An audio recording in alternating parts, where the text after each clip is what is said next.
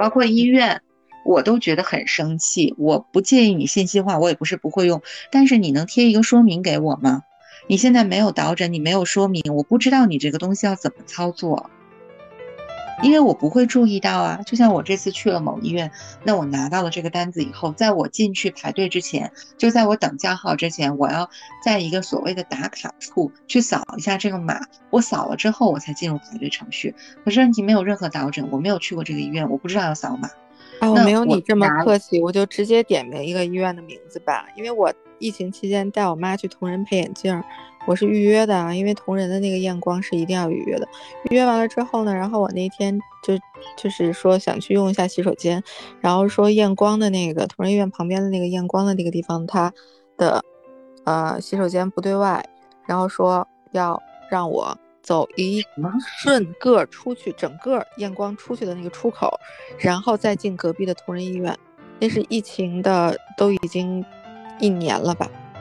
的时候。然后同仁医院门口扫两个码，在线填各种东西，我才能进医院去用他的厕所。就整个那个流程，就是你真的是你不知道，你站在门口，你都不知道扫完这个码还有另外一个码的事儿，我不知道，他也不跟你主动解释，然后就凶神恶煞的，就是啊你要干什么？就是你说进医院的人是要干什么呢？好好的谁愿意来，对吧？疫情这么严重，你嫌弃我，我。未必就不嫌弃你，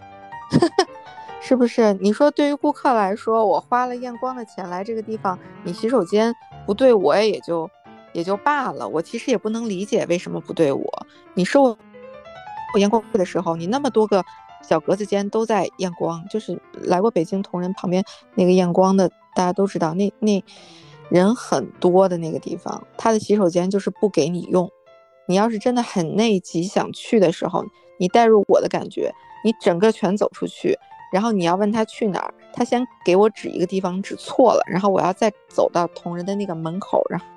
后我要再进去，还要扫两个码才能进去，就要填一堆在线的那些。现在大家都习惯了嘛，流掉多少个问题？那疫情一开始的时候，谁知道有这些呀？不知道为什么我进去了之后，我拿着我的单子，我跟护士说，我是不是可以开始等着叫号？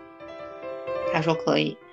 我也不知道门口那要扫，但你不扫那一下，你就不会知道。这个就更恶心了，就你在那傻坐半天，因为我们不常去医院的人就不知道，就是你你这三年没去医院，你都不知道它变成那个诊室门口要扫一下那个码，然后它会自动叫号，真不知道。我也是有过傻坐了二十分钟，我都不知道。而且我就说它这个机器每个机器出的报告不一样，那你每个机器出的报告不一样，你是不是要在这个机器贴一个说明？那你也没有说明，呃，你问呢？你问有的护士，他可能比较热心，跟你讲两句；有的护士不不理你的，在医院里面，我这次也。我甚至觉 得，如果你们挂号院方，我填了各种码，扫了各种东西，我在你楼下挂好了号，你为什么要让我再扫一遍码呢？你其实可以在系统上直接就让我排上啊，对吧？这本来就是多此一举的事情。如果是你增加了我的负担，你理所当然的就至少说一句，你不说一句也应该有一个地方非常大字的写清楚这件事儿。你为什么要默认别人就来体谅你们这种强势的？就是你们吞了字，让我作为义务必须要理解你的言下之意呢？真的是非常暴力而且不讲理。现代文明社会这种服务意识的欠缺，也就是在北上广这种医疗资源严重缺乏的人，我们只能迁就他，没有第二个选项才能这样。真的，对，就还是医疗资源的一个匮乏吧。真的就是，而且那天那个机器上面还有一种可能，是我后来才看到的，他在那个机器的特别。下方的一个贴了一个都快磨花了的一个字，说这个机器如果不好用了，你就去住院部的二楼找人。住院部已经不在那栋楼了，已经是另外一栋楼了，另外一栋楼的二层。说是可以拿到这个，可以有窗口去取这个报告。你完全就不清楚，因为它每一层都有这个机器，长得都是一样的，但其实每一层机器可能取出来的东西都会不一样，或者有一点什么东西。当时我做的那个测试是只能在四层四层的某个机器上面去取，所以我就会觉得，就是你真的特别考验人的社交能力，是吗？就进了医院之后，先搜索一圈嘛，是不是？先问问其他人这个事情要怎么弄、怎么搞，然后要愿意让护士去帮你解答这些东西。反正就是是这一点，就深圳也挺有意思的吧。我在深圳去的那个福田的那个医院啊，现在叫中大八院吧。反正他经常会有一些志愿者在那儿服务，有些人看起来特别小，就有些人看起来是高中生、初中生的那个感觉。我不知道他们是不是有什么志愿者体验活动之类的，但是总之还是有个人可以管你。我觉得，在我心里面，我认为医院的导诊是很必要的。就是无论你这个医院就是信息化水平高到什么样的程度，我仍然觉得这个他需要，就是他需要为进到这个医院的人提供第一层的一个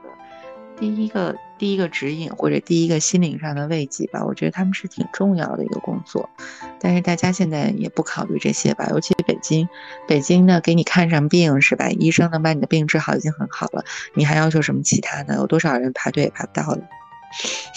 哎呀，这个我我们必须要在这个医疗的这一趴的结尾，然后扳板正回来一点东西，就是我们不是说京城的帝都的所有的医院都是那个样子啊，就是我们确实因为它医疗资源匮乏，我们受了好多气。但是因为我去的医院比小青多，我还去了北大口腔。当然了，北大口腔归类跟前面一样，就是我只是让它占一个数量上多加个分母，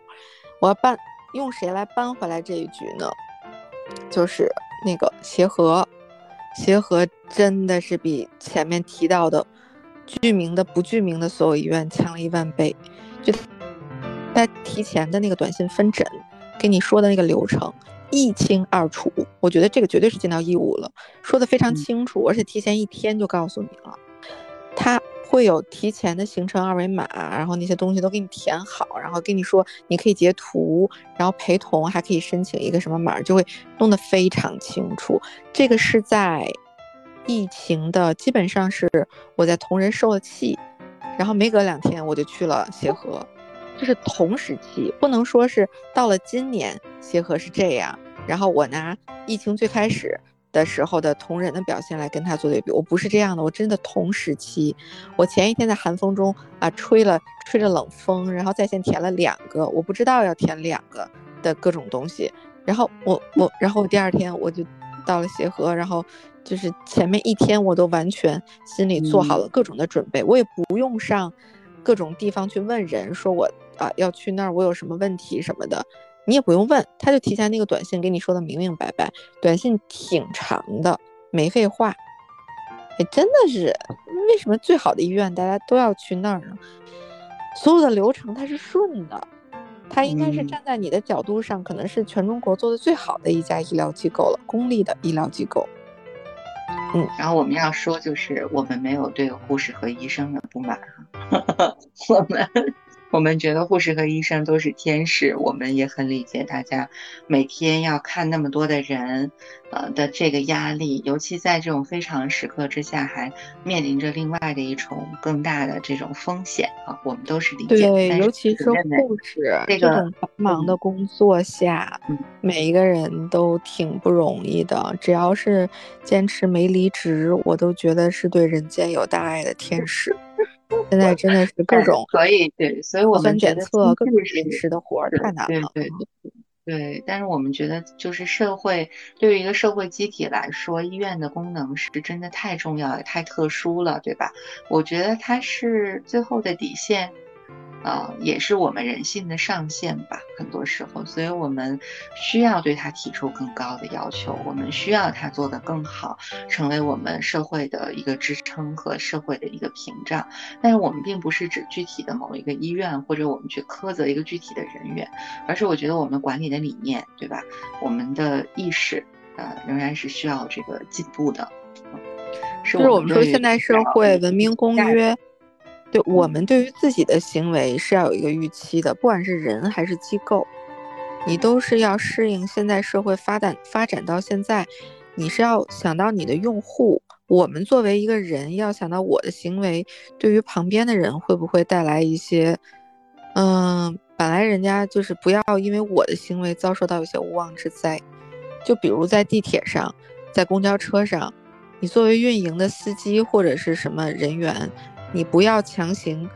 让我这个付费的跟你也也产生了这一个交通的这个契约关系的承运人的这种，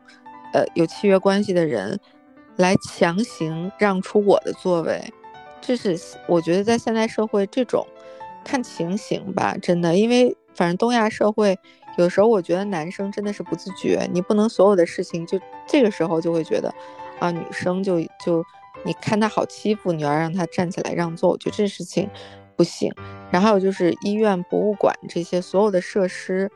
我们尽量为了你们的抗疫呀、安保啊这些。来配合，但是你那些远距离排长队的这些事情，你有没有为年纪大的人考虑？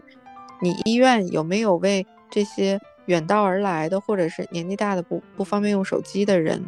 做一些提前的一些说明或者是设置？这都是现代社会发展到了这么高程度的，就智能手机也这么普及的情况下，